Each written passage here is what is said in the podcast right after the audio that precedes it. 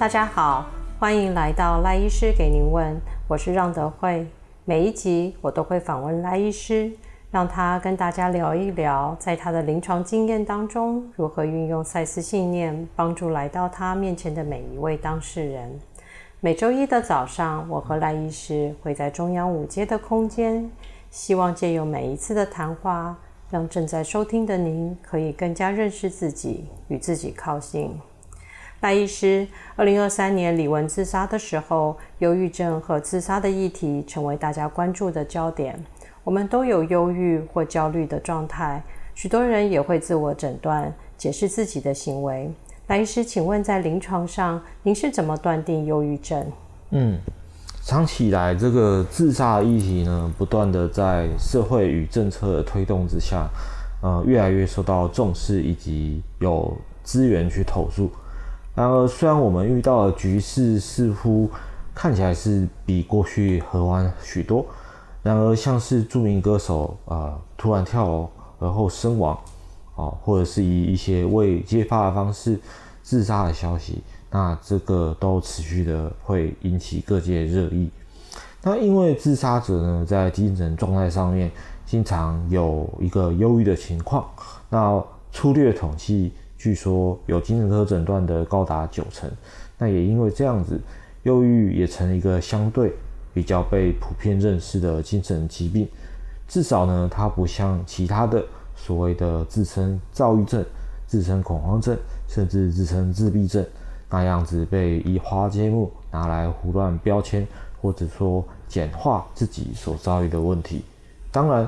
自称有什么所谓的亚斯伯格特质，那就一直拿来当做呃可以乱讲话借口的人，那也是呃声名远播的一个状况。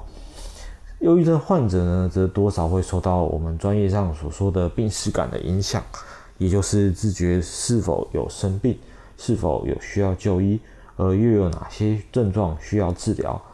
必然有一部分的患者是没有或不愿意就医的。那这个就需要我们的协助。OK，那赖医师，当断定为忧郁症的当事人，在精神医学的专业建议下，会啊啊、呃、建议当事人做哪一些的治疗呢？治疗方针一般来说，可以的话呢，就会建议要多管齐下来做同步的改善，不但可以弥补呃一部分由于抗忧郁剂药效来的较缓的状况。对于个人的生活品质以及对生活的掌控感，会有更明显的帮助。那治疗方针呢，大约上可以分为药物治疗、心理治疗、增加日照以及运动量、那规律安定的生活以及戒烟戒酒等这些影响病情的物质要避免。那再来就是可以考虑做一些针对。能够自我协助的阅读和学习，来增加对于自己症状的阴影。那最后呢，还有可能会采取一些，例如说人际关系方面的专门治疗。而就疾病这件事情本身来说呢，其实常常有不同的表现方式。就诊治上，甚至早期筛选，确实快速的介入，也可以避免个案呢，在我们统计上平发现平均超过半年。甚至可以达到一年以上的这样子的，呃，自然病程当中，呃，受苦太深太久。然而，不可否认的是说，现今忧郁症的诊断标准呢，是高度偏重在身体的症状以及情绪症状，但是个案自己所遇到的个人化的问题，则是束之高阁，没有列在诊断标准里面。那或许它本来就是一个，呃。无法一体适用的被系统划分出来的问题，所以系统干脆就舍弃了这个部分。但是呢，能够探索出来内在的纠结，或许也才能够相对通透的了解与处理自身的困难。忧郁的负向三角是对自己、对未来还有对世界的负面思考模式，也是许多忧郁症的当事人认知的方法。请问赖医师，您有什么建议能够帮助我们的当事当事人自我反思？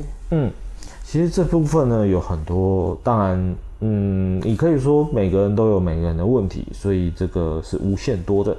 不过呢，我们罗列了几个常见议题呢，先给大家快速的扫过，之后我们有机会再详谈。第一个呢是畏惧权威，尤其是在人际互动上的这种畏惧。第二个是如何有技巧的去表达感受。第三个是过度的自我贬低感以及卑微感。第四个是自我否定，有一种永远比不上别人的感觉。那第五个是尚有待练习说出带有情感的话语。那不知道这几个议题呢，大家听完是不是心有戚戚焉呢？其实呢，总体来说，可能也就是一个比较低下的自己，以及许多呃我们说不出的感受，外加难以承受的框架以及限制。那要来谈这些内容，其实得要好好的梳理。那这集这次的讨论呢，还来不及去讲这些需要处理的内在纠结。不过这边也难得，我们就卖个关子，我们下一集再好好的聊聊这些随处可见却又烦闷的纠结了。欢迎继续收听，谢谢。我们也今天谢谢赖医师的分享，赖医师给您问，我们下期再与您一起探索身心灵。